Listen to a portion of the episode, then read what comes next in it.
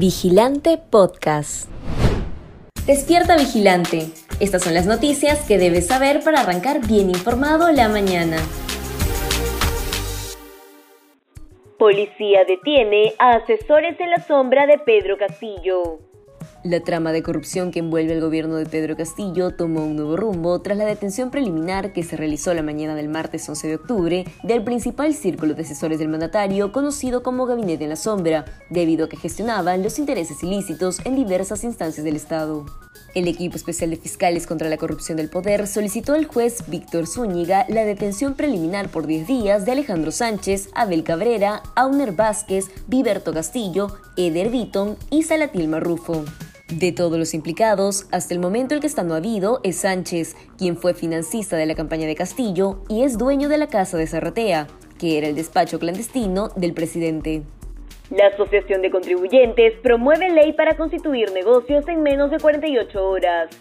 En Perú es cada vez más difícil iniciar un emprendimiento, porque es un proceso largo, costoso y engorroso.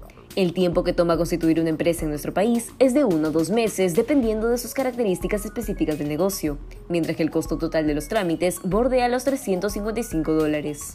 A ello se suma la rigidez de la legislación laboral, los múltiples requisitos sectoriales para el inicio de las operaciones y las tasas impositivas, razón por la cual muchos nuevos negocios deciden iniciar en la informalidad. En otros países vecinos, el proceso es mucho más ágil y barato. En 2013, Chile aprobó una ley que abrevió este trámite a un solo día, y los resultados han sido evidentes, pues hoy lidera el ranking Doing Business en la región. En 2015, Colombia inició un proceso similar y en 2017 empezó a funcionar la ventanilla única empresarial, que toma cuatro días y ocho trámites para poner en marcha un negocio formal.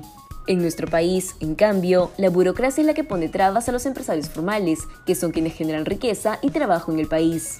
Esto sin contar que esas barreras son muchas veces fuente y caldo de cultivo de la corrupción, por lo cual se necesitan cambios que promuevan mayor formalidad y crecimiento económico.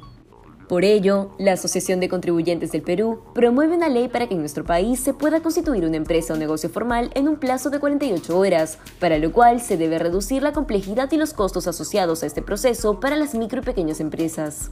En ese sentido, la Asociación de Contribuyentes plantea, por ejemplo, dos procesos alternativos que permitirían reducir el tiempo y costo del proceso de creación de una empresa, lo cual generaría un gran apoyo para los emprendedores y evidenciaría la capacidad del mercado peruano.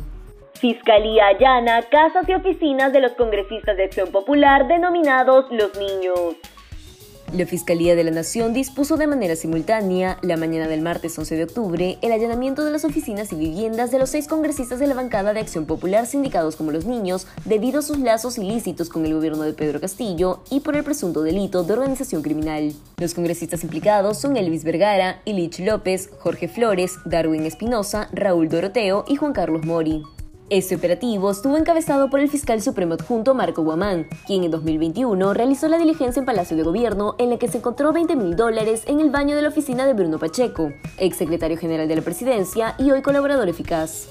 Dirección Regional de Salud de Arequipa alerta sobre riesgo de contagio de poliomielitis.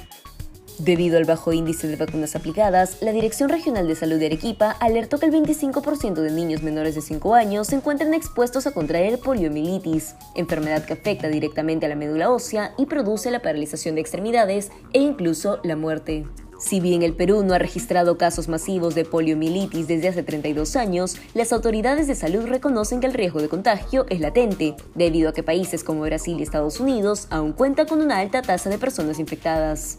Por este motivo, la Coordinadora Regional de Inmunizaciones de la Gerencia Regional de Salud de Arequipa, Giovanna Valdivia, recomendó que los padres de familia vacunen a sus menores hijos a tiempo, pues asegura que es la única manera de evitar que los infantes sufran de cuadros severos de esa enfermedad que puede producirles hasta la muerte. Actividad productiva en Huánuco crece apenas 2%.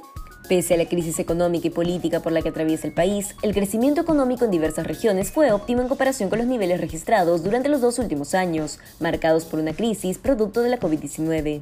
Sin embargo, la actividad productiva aún no alcanza los niveles prepandemia. Este es el caso de Huánuco, región que tuvo un ligero avance económico de 2% entre enero y julio de 2022, el mismo que se observa en la comercialización de productos y contrato de diversos servicios.